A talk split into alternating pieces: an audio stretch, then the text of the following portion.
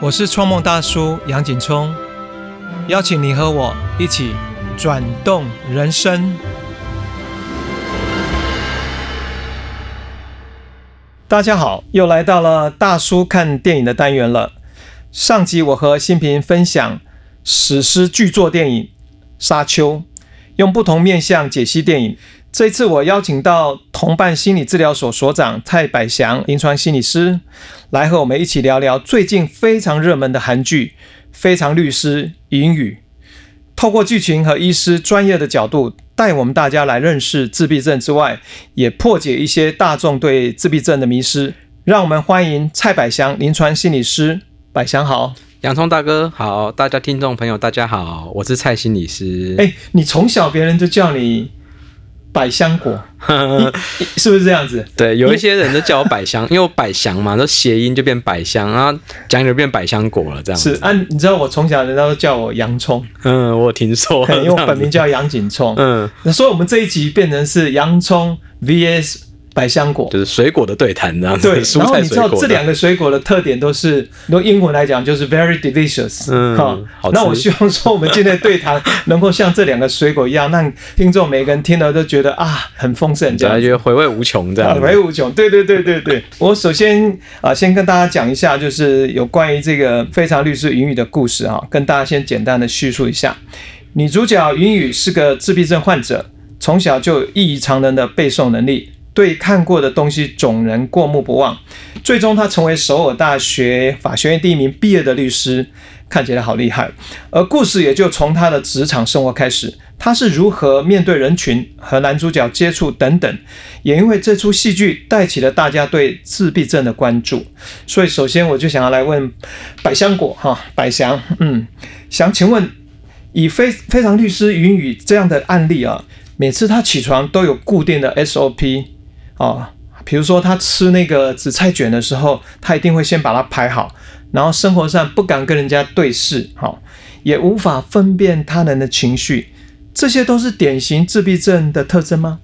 嗯，我觉得这个韩剧哈，其实拍的是蛮细腻的。我觉得它有一些真的是很典型自闭症的特征，可是有一些不是那么像这样子。哦，我先说几个，我觉得他真的拍的很像的。第一个就是他去观察别人。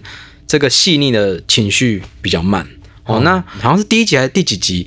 他就起床之后，他要去先辨识一下那个情绪，对对，他要先看，哎，这是开心、难过什么？他先看一下，他有一个照片，我觉得哦，那真的是蛮像，因为自闭症的人哈，他对于辨识这个细微的情绪。比较慢，包括是自己的状态，没那么快能够知道我现在处在什么状态。对对对对对，对自己对别人的情绪的觉察都比较慢，然后包含了他的眼神回避，他跟别人互动的时候，他已经头都低低的。然后不太看眼神，因为那个会让他觉得不安全吗？嗯，其实这有很多原因哈。对，不过之前有一个心理学实验很有意思哦，他就把这个自闭症的人还有没有自闭症的人都找来，嗯，然后就用一种仪器叫做眼动仪去追踪他的眼神落的地方，这样子，然后就发现，哎，这个有自闭症特质的人哈。他看一张照片的时候，他眼动追踪的位置比较都是到处看整体，这样四处扫。但是如果是没有自闭症的人的话，我们用眼动去追踪，我们会发现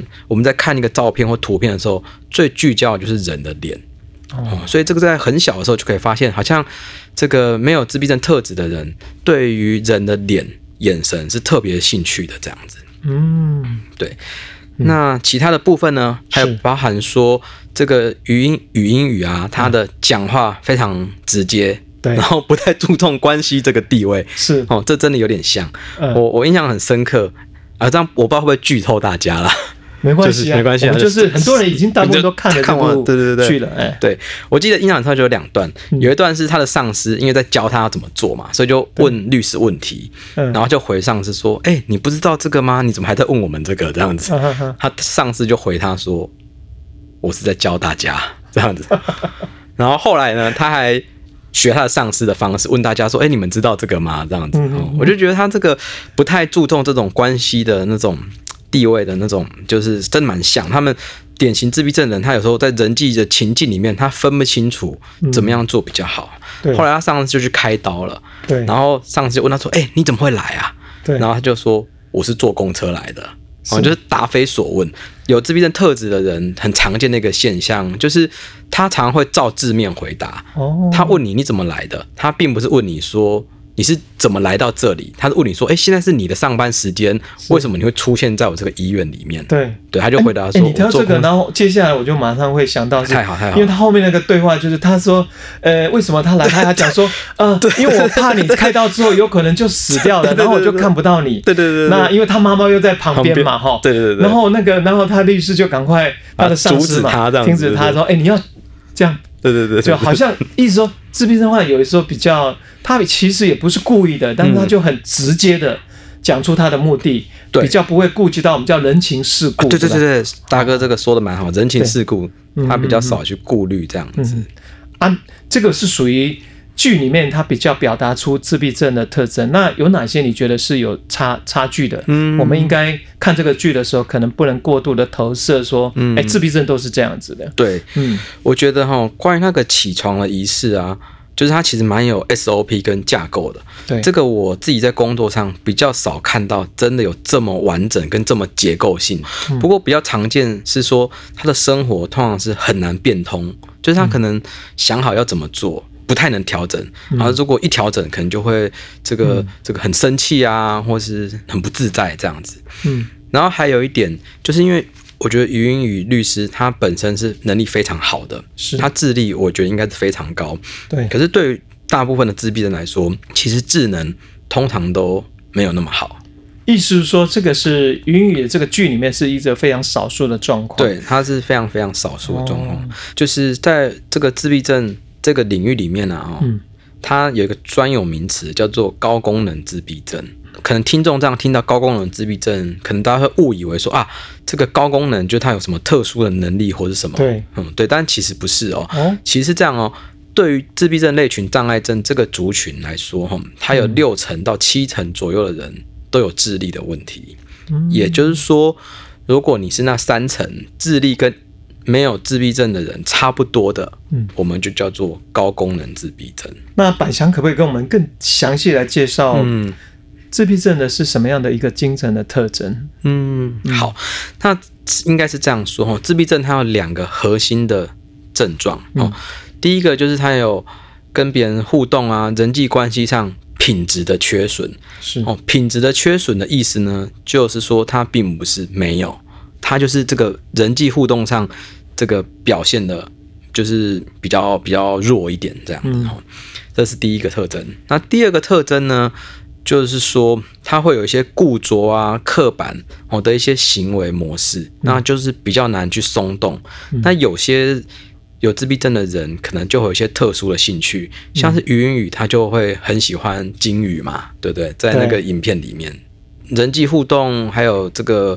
这个刻板固着的行为合并的情况之下，哈，会让大部分的自闭症的人，哈，他们的视觉啊、听觉啊、触觉啊、嗅觉或味觉，嗯，可能都跟一般没有明显自闭症症状的人不太一样，嗯，所以他们感受啊，或者他们的精神状况，可能也跟没有这个自闭症的人哦不太一样。哦，那其实有一个学者说啦，嗯，他们很像是。外星人哦来到这个地球，所以他们正在学习这个世界的一种生存的方式啊，这样子。所以某种程度其实他们在适应生活，或在认识这个世界，包括周遭的人际关系，对他们来讲相对来说比较辛苦。嗯，那我如果再进一步讲，是有些我们叫做自闭症的患者，那嗯，直接说他们跟一般人的差异又是哪些？好，太好了哈，这个大哥真的是问的蛮好的。嗯，其实最大的差别在有个东西叫做心智理论。就是去理解或去同理别人情绪啊、感觉啊、想法、动机哦，这个心智理论上比较比较脆弱一点，这样子比较发展的比较慢。在你临床的一些经验，可不可以举简单一个例子？就是余云宇哈，他是一个能力很好、很极端的自闭症啊。对。但是其实我的经验，我真的看到这个自闭症的成人哦，他们做的。工作比较少，都是跟人互动的工作，因为律师其实需要跟人互动嘛。对呀，对呀。我看到的比较多这种自闭症特质哈的这种成人哦，大概都会从事一些金融业，因为他碰触数字，他其实不太需要看人。那像软体工程师，工程师，对对对对对，哦，大概反而都是跟人互动越少的工作，他们好像越能，或是。跟别人合作的比较少，就是可以自己独立完成的，是哦，他们可能就比较得心应手这样子。是。那回到我们这个出就是非常律师云雨啊，女主角自闭症严重的程度来说，她成为律师真的有真的有可能吗？我觉得一定是有可能的啦，因为她能力很好嘛，而且他对那个法律的条，他真的是巨细靡遗，每一个都很知道这样子。对，我觉得有些自闭症，我认识有自闭症的人，他们他是真的就具备一些天赋。大哥这样一讲，我就想起来，我有一个小朋友，嗯，他其实他父母也没有教他过英文，那结果他才大班，嘿，他英文能力就超级好。有时候电视上会出现一些英文，然后他其实连中文都不太会说，可是他英文就讲得非常溜。可是大家都觉得很很神奇啦。不过我还是要强调，这种有特殊才能的自闭症真的是少之又少。少之又少。对对，然后大家就不要有太多误会这样子。所以有可能是一百人可能出现一个人一个，或是不容易。一万一千个人才出现一个。哦，我我在采访你之前，我看了一个资料，他是说在美国确实也有一个自闭症的律师，那、他是从小三岁就会拼拼图啊，嗯很厉害拼图，但是他的特征就是他不说话这样子。对对对。后来当然在父母亲的爱跟支持之下，他成为一个呃，现在是美国一个一个律师。嗯。那所以说，好像真实的世界好像真的有这样发生，但是就是这个算是很少数的人，就是了。他们不过，这大哥这样一想，我想到另外一个，其实有一个很有名的自闭症的天宝博士这样子，他就是出他的自传，他是畜牧业的，对，然后他就是从从小就对这个就很有兴趣，他还设计了帮牛按摩的机器这样子。对不对，然后还而且他说他觉得很需要被触碰的时候，他会自己跑到那机器里面去，然后就是挤压、被按摩、被包包覆的那种感觉啦。是是。这个也蛮有名的，可以查一下这样子。所以在少数之中，他们在专注在领域，不管刚讲语言，或是记忆力，或是一些拼图空间，确实有发展出就是异于常人的一种一种能力。好像是不是有一个称呼叫什么学者症候群？学症候群或是语人症候群这样，强调他们在这一方面的一种就是非常非常嗯非常高的能力这样。OK 呀，嗯，那我们就来到一个，刚刚你有提到雅斯伯格症，在我们一般、嗯大家好像有听过这个名词。那自闭症跟雅斯伯格症，他们算是是同义词吗？还是有一些不同？哇，这个真的是很专业的用词，好像是研究所考试一样。好险我还回答出来哈嗯。其实以前啊，就是自闭症里面会有自闭症跟雅斯伯格症，好，那他们的差异就是语言能力。嗯嗯以前以前哈，以前去看说这个自闭症会认为说他的这个语言能力是更弱的，那雅斯伯格症的语言能力稍微好一点。嗯，哦，可是后来啊，就发现自闭症跟雅斯伯格症真的真的是不好区分呐、哦哦，因为有些时候小朋友小小一点的时候是自闭症，他长大一点之后，哎，就变成雅斯伯格症了。哦，所以原来雅斯伯格症应该在自闭症的范畴里面，里面是一个轻症的对，或是一个分支这样。分支。对对哦啊，现在是独立开来，就是现在是把雅斯伯伯格症拿掉了，已经没有雅斯伯格症这个这个名词了，跟自闭症合并在一起，所以现在正式的名称叫做自闭症类群障碍症，然后它的英文名字叫做 Autistic Spectrum Disorder。那它这个 spectrum 哦，我发音不太好，希望它包含呐、这个 spectrum 就是光谱的意思，啊光谱呀呀，就代表说这个自闭症就很大的一群、啊。很大的一群，嗯，类群其实是很大的，不是我们像我们包括我们今天在聊的，其实只是能够聊出一些，可是应该有更大的光谱，包含所有不同的面向的自闭症的一些情况。其实，在那个语音语里面，他有演到这一段，因为他啊。啊这这上这吊那一集。这个待会也是要来好好来问你，嗯嗯我们这个故事待会来深入哈。好好好。哎，那我们就延续的刚刚讲，这样听起来雅斯伯格比较语言的这种天赋，或是比较高的这种呃这个语言智力。那在英语非常律师英语里面，他这种过目不忘的背诵能力，其实比较偏向于就是雅斯伯格症，可以这么说嗯，吗？看起来他的他的状况，如果真的要说啦，嗯，应该是比较像雅斯伯格啊。不过因为现在也没有雅斯伯格嘛，所以但是如果真的要说，他应该是会比较像雅斯伯格类的啦。嗯嗯嗯，然后这个就让我想到，其实哎，大哥不知道看有没有看那个韩剧，之前有一个整理师的韩剧，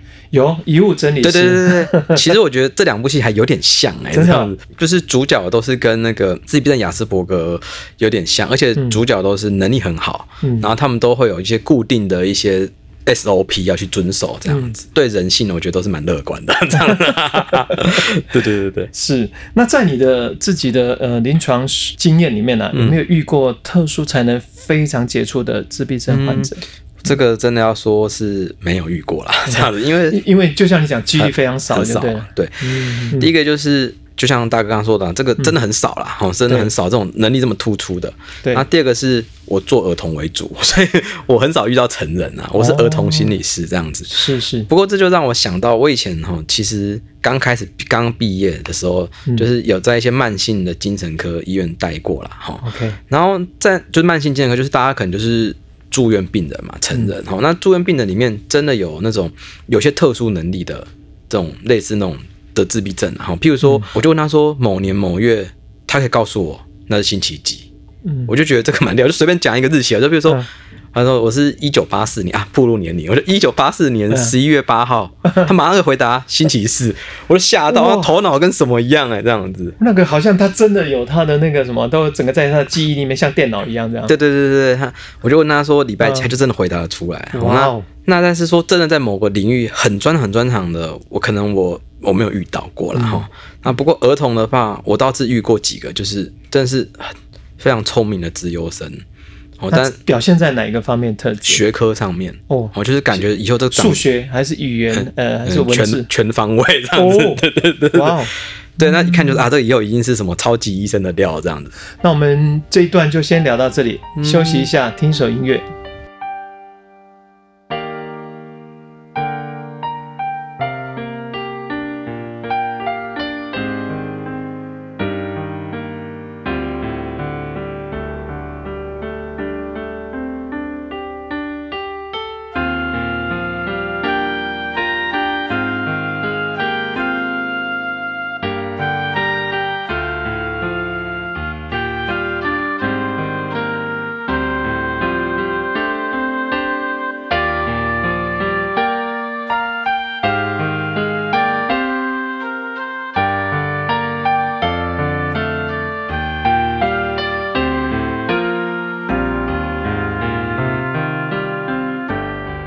百祥，我们再继续往下聊哈。嗯，那这部剧啊，真的在台湾，应该不是台湾啊，在韩国，应该在东南亚，应该或是全世界，听说那个现在收看人非常非常多嘛，哈。嗯，那大家普遍对这部剧就是非常律师云雨啊，女主角像她出门一定要戴耳机，听着金鱼的声音，说话要练绕口令，敲门敲三下，还要倒数四三二一。才能够进门哈，等等这样的行为，这些固定的 SOP 仪式性对自闭症患者的重要性是什么？嗯，其实在这个自闭症，我们叫它 ASD 好了哈，嗯。这是比较比较好说了哈。这 ASD 的特征里面哈，嗯。它有一块就是在说，它是要有固定的行为模式或是些仪式化的行为，这样。嗯。哦，这有点像是说他已经预先想好某一个情境之下，他要做什么事情，对，但是他们的弹性度非常低，他们很固着。他如果他没有这样做到，他其实会整个很不舒服，嗯然后会情绪起伏，嗯或者是说在这个可能跟大家说他没有这样做，然后在某个地方偷偷棒把它做出来这样子。哦，对，其实，在那个不知道第十几集、第十四集里面，其实他其实有还有讲到一段，嗯就是那他就说他也是进门在那边倒数这个四三二一，然后就被另外一个人看到，他说：“哎、我也会这样子做、哎，这样子。”是。当我们回到你刚刚讲的，他进旋转门对他来讲会有个困难嘛？嗯，好像他好像觉得那那个普遍就是他怎么找到规律才进去个常会面临的状态嘛？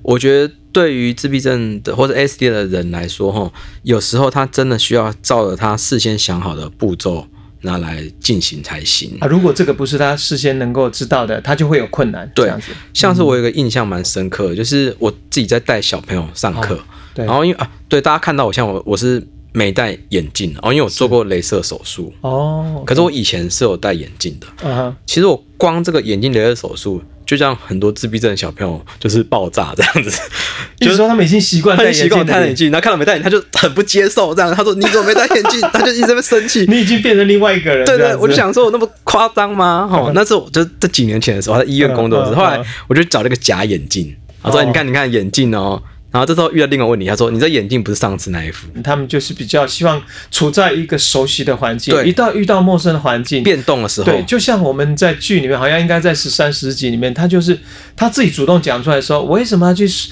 数四三一？他是这样嗯。讲，他说，因为我到一个新的环境，我会经过这样数，我才能够创造好像有一个衔接，对对，对。让自己有一个情绪在缓和。能力比较好的 AASD 可能都会有这些现象，只是有时候我们不见得会发现，因为他不见得会告诉你。嗯，其实我觉得有时候有这个 ASD 特质的人，嗯。他也是生活的蛮蛮小心的，嗯，因为其实他或多或少会感觉到别人对他有时候眼光不太一样，嗯，那他也不希望自己跟别人不同啊，是，所以有时候他们也会尽可能的去，就是稍微掩饰一点，或是不要被别人发现。我觉得这也是一个他们在社会化过程中比较辛苦的一点，这样子。然后刚刚其实，在前一段里面，你有聊到一个说，确实在第三还第四集，就是他开始为一个自闭症的患者辩护嘛，哈，嗯，那这个为了要帮这个剧中的这个患者辩护，那个女主角她就跟案主沟通的方式，他去找到他喜欢的事情，比如说企鹅，对啊，还有他喜欢唱歌跳舞。嗯，那在现实活生活中的我们，我们应该怎么用什么样的心态来面对 ASD 的患者？又该如何跟他们有比较好的一些良好的互动？嗯，首先呢，我觉得社会大众应该更了解自闭症的两个核心的特质啊。对，就是我刚刚其实有说的，就是他们在社会互动还有人际互动上有品质的缺损。对，有品质的缺损，就是要再强调一次，并不是没有，嗯而是有时候做不太来，或是表现不会符合我们的期待。啊哦，第二个就是说，它会有一些局限啊、刻板、重复的行为或者兴趣，比较难调整。嗯那我觉得要怎么跟他们互动呢？我觉得要有个，第一个就是先理解这是他们的特质，嗯第二个是说不要觉得他们都只是需要被帮助。嗯其实影片中他有说，女主角云云有说嘛，好像大家看我。都是觉得我是身心障碍者、欸，不是律师、欸，对。好像跟我同边我会输吗？这样子，是是他说我我猜啊，他想要说的是，你应该更看到的是我的专业或是我的努力，而不是只把我当成一个就需要被帮助的人。嗯那我是同情我，对同情我这样子，是说去理解这些自闭的特质啦，哈，但是不要马上就把他们当成弱势。嗯，哦，那我自己的自己的价值观呢，或是一些想法是说，哈，对，每一个人都是有灵魂的生命啦，是这样子。那这个 ASD 只是它的部分特色啦，是哦，我们看到看到其他的部分这样子啊。对，好像你提的提醒我们，应该说每一个人来到世上，其实他本身就是独一无二的。那我们应该去学习说，比如说洋葱跟百香果就是独一无二的 我。们怎么互动这样子？是啊，就这个角度，好像应该是我们应该用更宽广的角度来接纳跟理解，嗯然后好像这样的话相处才是对这个对他们或是对整个世界，好像看起来会感觉到更更美丽吧。对我也我也是这样想。嗯那不过有时候是这样，如果真的很难相处，嗯那或许就是我们就没有缘分嘛，那也就也没办法强求这样子啦。是。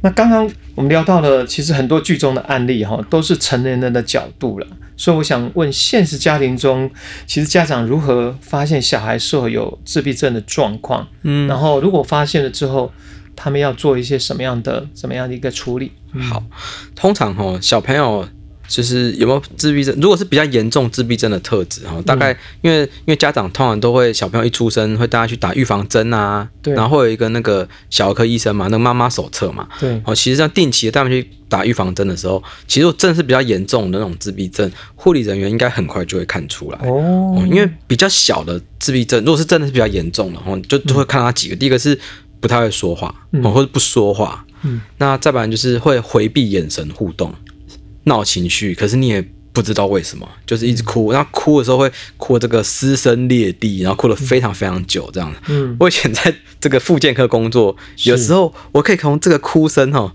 就判断说这个小朋友到底有没有自闭症特质，因为他们的哭法我说不上来，就是无法用言语但形容。有一定的辨识度。对，有一个他们的哭的特色，我这是我真的不知道怎么说。嗯，啊啊，当然这还是要去经过更严谨的判断啊。是，所以我觉得家长可以注意几个特质。第一个就是，如果孩子三四岁，嗯，他那个语言表达很不好，嗯好，然后很难理解别人，嗯不太能辨识别人的心情，好，不太能知道什么看场合，哦然后非常非常自我中心，因为小朋友本来就是自我中心的嘛。嗯，可是我们的同理心是会慢慢可以训练啊，慢慢可以教的嘛。是，哦，如果他这个随着年纪越来越大，可是他还是很没有同理心，然后这个非常固执、非常坚持，然后看不太懂社交场合，或者是看不太懂这个人来人际之间的应对的时候，那我觉得就可以要要担心跟注意一下。嗯。然后其实啊，因为孩子通常都会去念幼儿园嘛，对，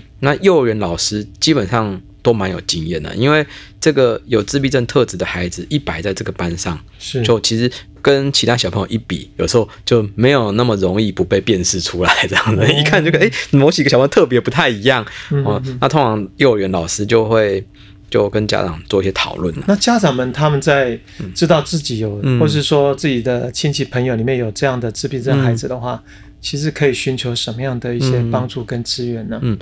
如果这个家长本身是愿意求助的话，其实我们目前呢，这个医院的复健科啊，哦，就是会蛮好的一个求助的管道啦。嗯那因为我以前在复健科当心理师当好一阵子，那我如果要去判断这个孩子有没有自闭症，我通常都会跟他玩一个这个我们讲所谓叫做心智理论的游戏啦。哦，这心智理论游戏呢，就是说，当这个孩子大概在五岁上下的时候，嗯我就会跟他玩一个游戏。哦，这个游戏的英文叫做 Sela Any Task。哦，嗯不过我们还是讲中文好了。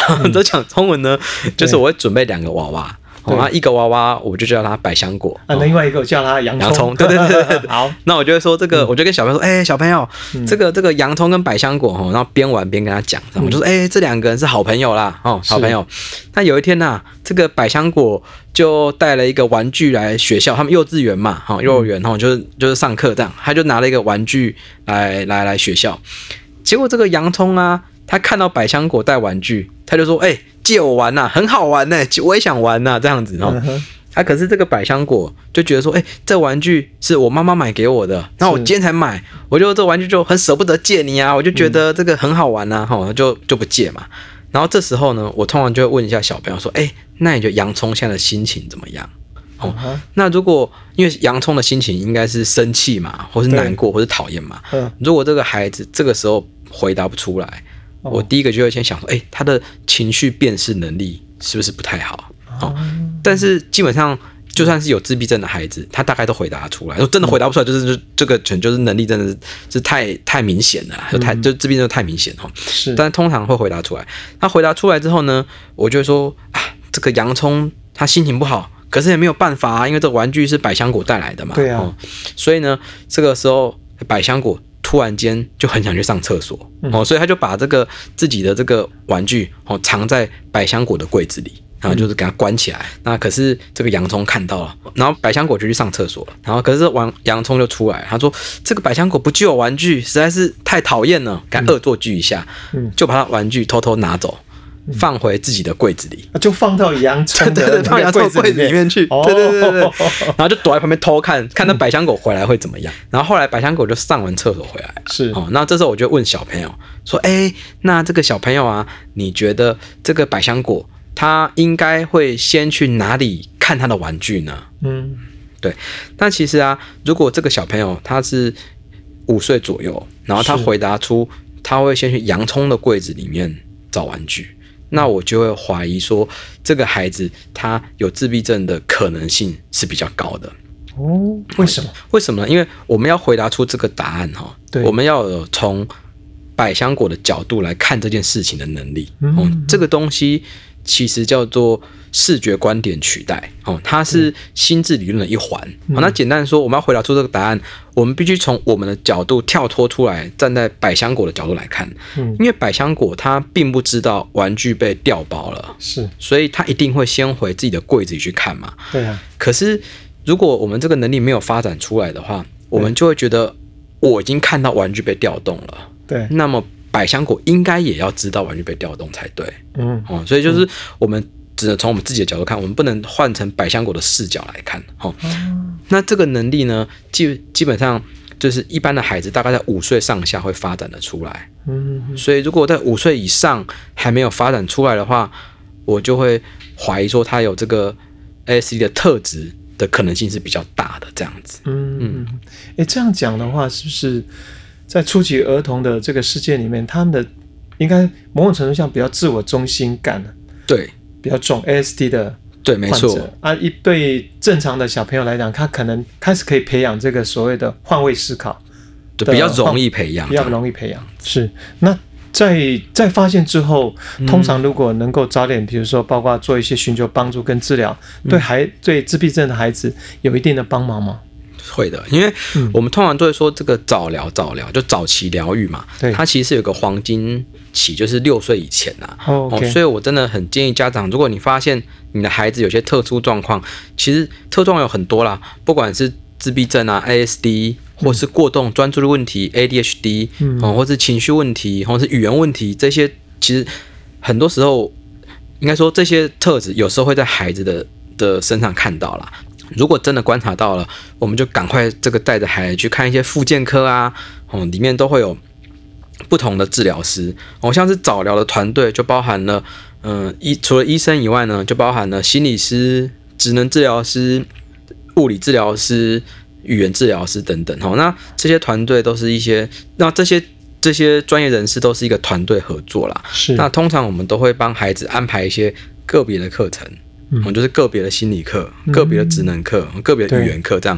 但是比较多的时候，我们也会安排一些团体的课程，哦，让他们在团体里面获得一些帮助，这样。是团体里面，他可能可以借由跟其他小朋友互动里面，嗯。然后得到一些资源哈，对，得到一些练习。练习。像我自己就蛮常在带这个自闭症过动，就那种特殊儿童的小型团体这样子，是。在我们治疗所一个礼拜大概有二十个团体左右。哇，那通常你是你们是怎么带小朋友在团体上的互动？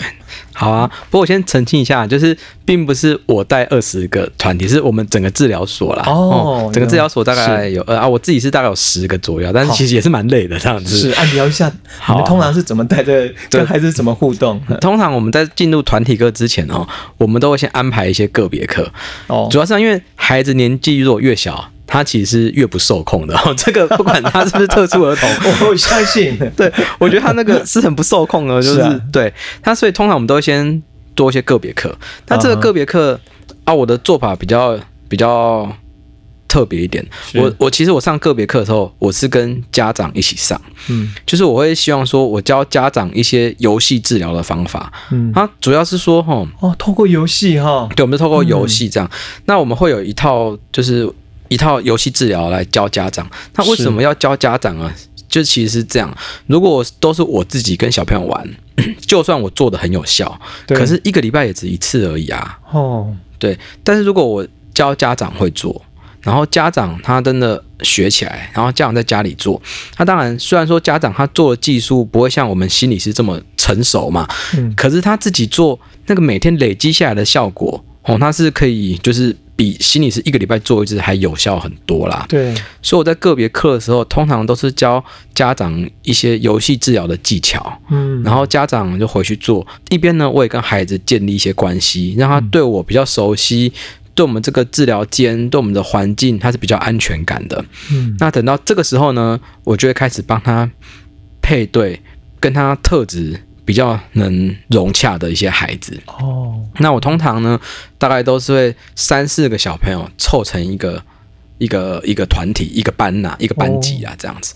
嗯那我在选择的时候，其实我会尽量让特质不一样的孩子混在一起，因为嗯这个比较像这个真实世界的缩影，就是每一个人都是不太一样的嘛。对，那因为如果，而且其实也是有现实的考量，如果我把三个过动都放在一起，那可能就爆炸了这样子。是是是，对对，所以我就会稍微选一下这个不同特质的孩子，然后但是能力差不多的，哦。所以如果是从能力来看，他有时候会有年龄的落差，可能这个孩子他年纪很大，可他他这个发展的速度比较慢，对，那可能年纪比较大，但是有些孩子可能这个能力比较好，他可能现在三岁，可是他可能已经有四五岁的能力了哈。嗯那我们就会按照这个能力相同的孩子，我们把它配对在一起。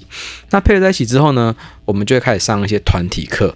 他这个团体课哈，其实是我们会一起玩一些游戏，是我们会设定一些训练的目标。好像我举例，我昨天带了一个团体，我就是把这个小朋友都找来，然后我们的课程呢，就是我们让他们在图画纸上玩这个盖印章的游戏，哦就是我准备了很多印章，再准备一些图画纸，然后我先在图画纸上画一些图，然后跟他说：“哎，太好了，各位，我们现在来盖印章了哦。可是你不能盖自己的，你要去帮别人盖。所以你要先问别人说：哎，你想要盖哪个图形？然后因为我有很我有十几个图形嘛，我可能有圆圈啊、方形啊。你要问别人要盖哪个图形，然后你要问别人要盖几个，你要问别人要盖在哪里。因为这个团体的目的是人际关系。”啊，所以我们通过游戏的方式让他们增加人际的互动，然后他会学习是包括去问别人，问别人得不得到别人的允许，他去做那个动作，而且是对方愿望说出我要盖这个印章，他能够照他的愿望去做，对对，让他在人际里面有一些正向的经验，这样是是是，然后也练习了等待，因为是三个人嘛，所以你一定不可能无时无刻有人帮你在盖印章，所以你要等到说别人有空的时候。对啊，当然孩子做这个会很崩溃，就可能玩一玩就会有人生气啊或者什么，我就说啊没关系，你你冷静一下好不好？我我们先做别的这样子。所以过程中开始也会有一些有些人可能不满意或是怎么样，在团体里面就是这个东西就会发生。那我我听起来不容易，如果是我的话，我大概可能没办法。所以作为这样的一个带孩子团体的话。我感觉应该是有相当大的耐心哈。嗯，可能耐心都在工作上被消磨完了。我家就是一个没有什么耐心的人。那我们这个部分就先聊到这里，我们再休息一下，听首音乐。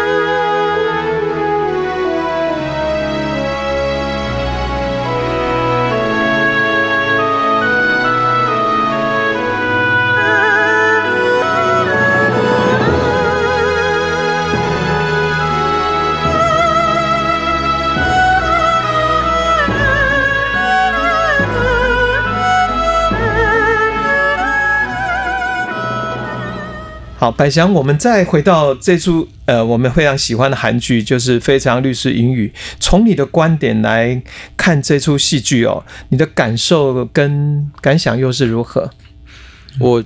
觉得是赞赏多于批评，然后基本上就我觉得这是很棒的一个戏，就是对，其实我很高兴我们这个世界对这种比较特殊的儿童的议题，或是比较没有那么常态的议题有些在意啦。对，那之前呢有一个遗物整理师的韩剧嘛，好，那其实这个主角也是这个 ASD 这样子，然后另外我想到，其实之前有个台剧《谁是受害者》，我不知道大家有没有看过，就是里面有一个辨识师，哦，他也是男主角，他也是。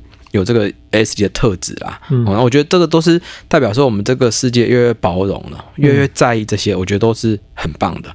他只是我觉得说，因为毕竟这么高功能的很少了，因为这个一定会有那个戏剧的考量嘛。那有没有你刚刚讲赞赏部分，有没有大概印象中哪些的部分，或他表达出的那个是你觉得？可以跟大家分享，就是这些部分是你所欣赏的。嗯嗯，我觉得他其实蛮细腻的，讲到这个余云雨他的一些真实生活的样貌，包含说他的工作的担心，嗯，然后他对他自己自信的担心，嗯，还有他对这个这个感情的。的这个担心呢，其实我觉得这个云雨真是很不错，因为他后面男女主角的感情戏其实也很有意思哦。对，就是他的女主角，她不太确定能不能给男主角幸福，对，然后她还主动跟人家说我们就不交往了。那而且重点是她讲完不交往之后，他就消失了，他也没有解释这样子。是他其实，在在在影集的更前面一点，他离职也是，他离职了，然后就丢个辞呈就跑了，你知道对，我觉得这个就是很像这个典型。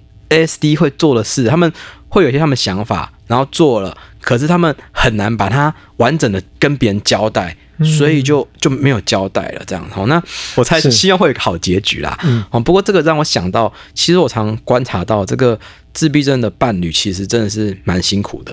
哦，那有一个专业的用词，嗯，叫做卡山德拉症候群。是。它其实是指说自闭症的另外一半哦，常常会有这个心理上的感觉啦。哦，因为这个自闭症的人呢，他比较少表达情感嘛，他可能辨识情绪、辨识别人的动机、辨识别人的行为是比较弱的，他同理心比较比较缺乏嘛。哦，所以他在关系里面，他有时候比较难去满足另外一半这个情感上的需求，对，譬如说爱的感觉啊。关心的感觉啊，跟你亲密互动啊，或者跟你心理上很靠近啊。嗯哦，所以自闭症的另外一半常常会觉得内心很很苦楚啦，这样子。嗯而且有时候他又很难跟别人分享他的观点。他如果跟人家讲，别人搞不好会指责他说：“哎、你的另外一半这样对你很好啦，你你干嘛这样子想？”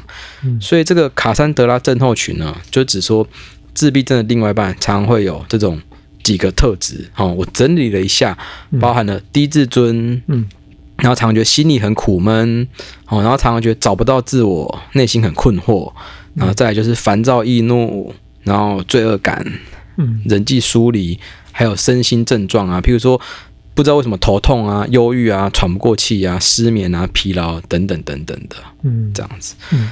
那我遇到的这些自闭症的另外一半，常常是我感觉他们常常很窒息啦，哈、那有时候真的跟他们聊比较多哈，他们就会跟我说，他其实常常有离开这个关系，我就是哦，这个我撑不下去了，走不下去了，或者说外遇去找一些出口的一些想法啦。哦，那我还真的有遇过几个比较严重的，跟我说他可能有些自杀的念头，这样。我自己是觉得很心疼啊，哈，就是大家都很受苦，嗯可是毕竟我是儿童心理师，所以我其实最在意的还是这样子成长中的孩子，他是最无辜啦。是所以，所以我们治疗所才会极力发展是一个以家庭为核心的治疗所。嗯因为我常看孩子这样，我就觉得改变这个孩子，有时候改变家庭更重要。这样子，有一个部分也是这一出戏为什么那么多人喜欢，他把那个云雨哈这个女主角的一段爱情故事哈嗯，拉出来，那就像刚刚百祥说的是，其实从他们开始那个很罗曼蒂克，包括男主角教他怎么接吻，有没有？嗯哇，大家可能那个画面就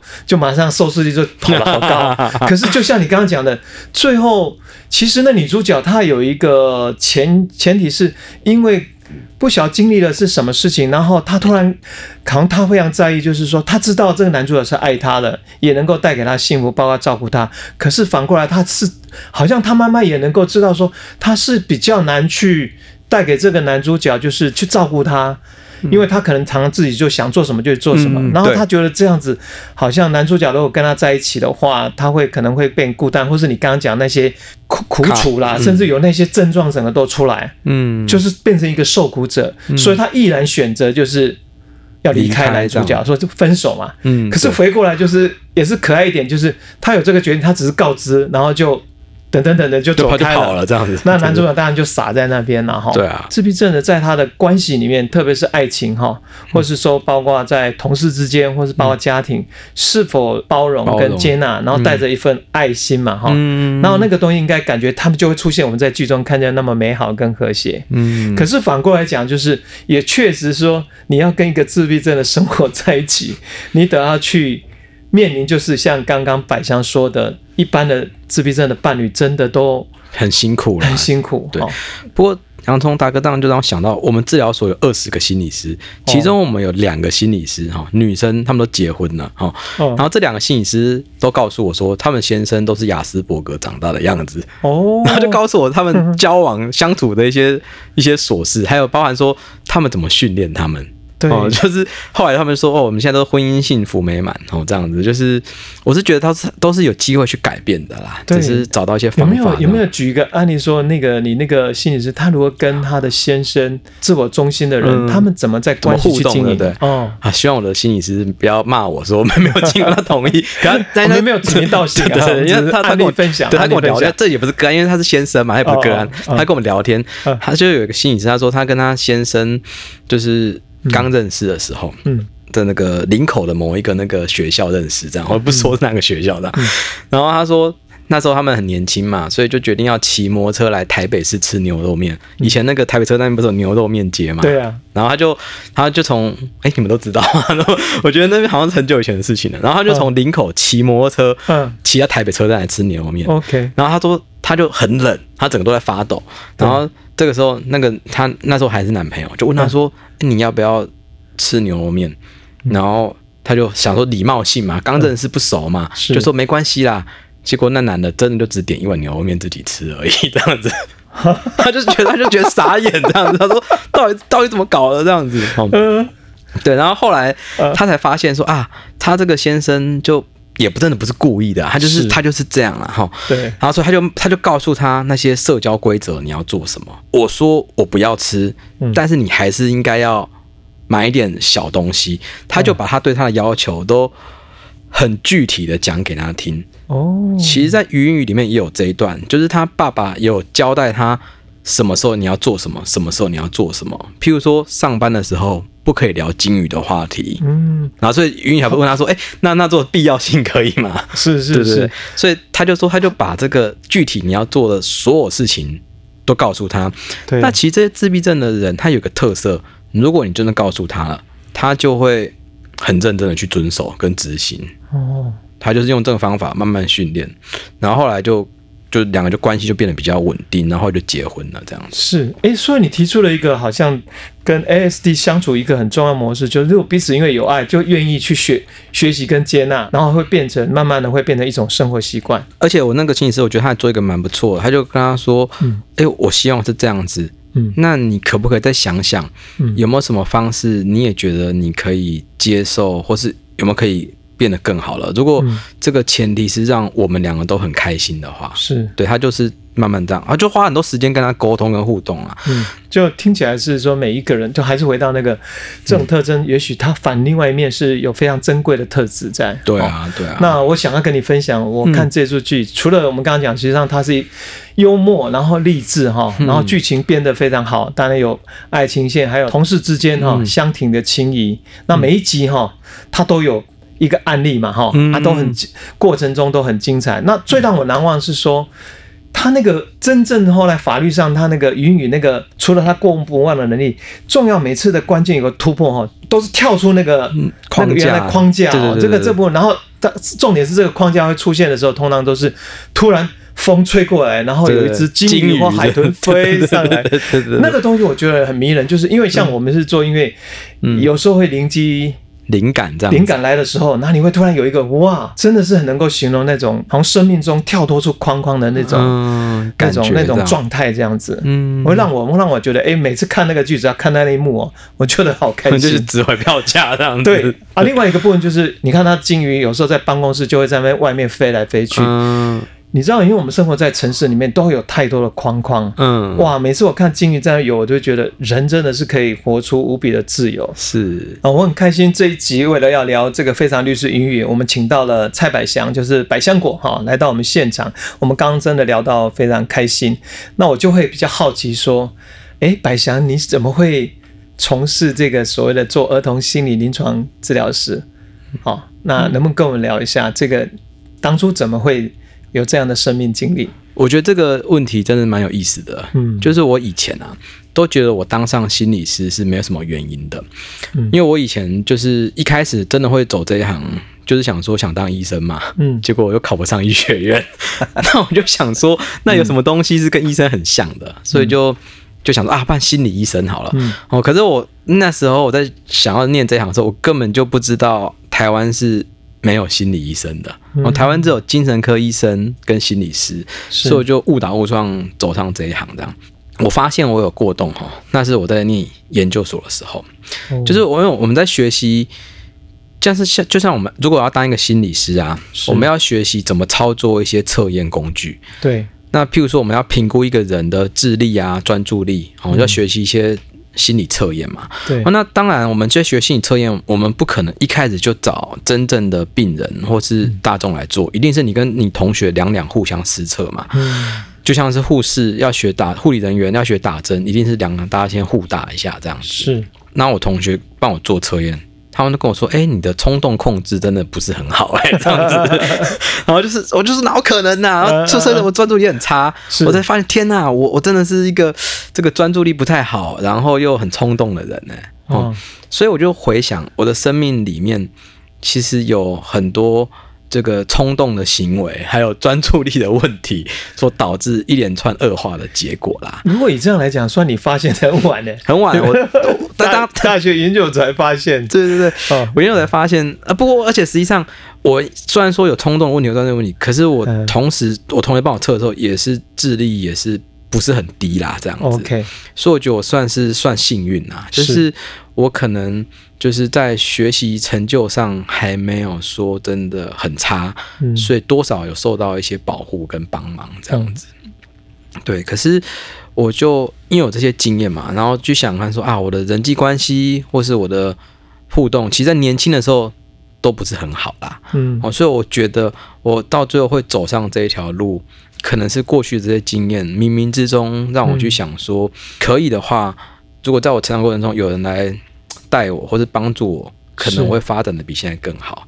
哦。所以我开始做儿童心理师，因为我觉得儿童的发展是蛮重要的。对，然后我也觉得跟儿童很有关的是家庭，所以我觉得做更多家庭的工作，因为我相信每一个孩子，他如果在成长过程中，他如果很受苦，可是或或者说他很不知道怎么办，可是有一些比较专业的人员，他愿意，或是他有机会认识到比较专业的人员去帮他做一些调整，或许他的生命会成就的更好啦。这样，对那目前嗯就我知道你们有成立一个就是同伴心理治疗所哈，那我们能简单的来说明一下，在这个治疗所里面所所做的一些事情。好啊，我们同伴心理治疗所是以家庭为核心的一个心理治疗所，所以家庭里面所发生的所有事情，我们都是可以妥善处理。嗯那家里面有发生的事情，就包含说小朋友的状况啊，小朋友的情绪啊，小朋友的人际关系啊，小朋友的亲子关系啊。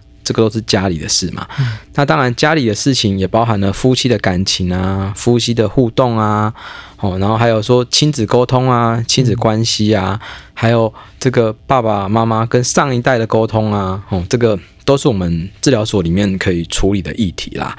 那我们治疗所是在大安区，我们选那边就是希望整个大台北地区的家庭都可以因为我们而这个受惠这样子。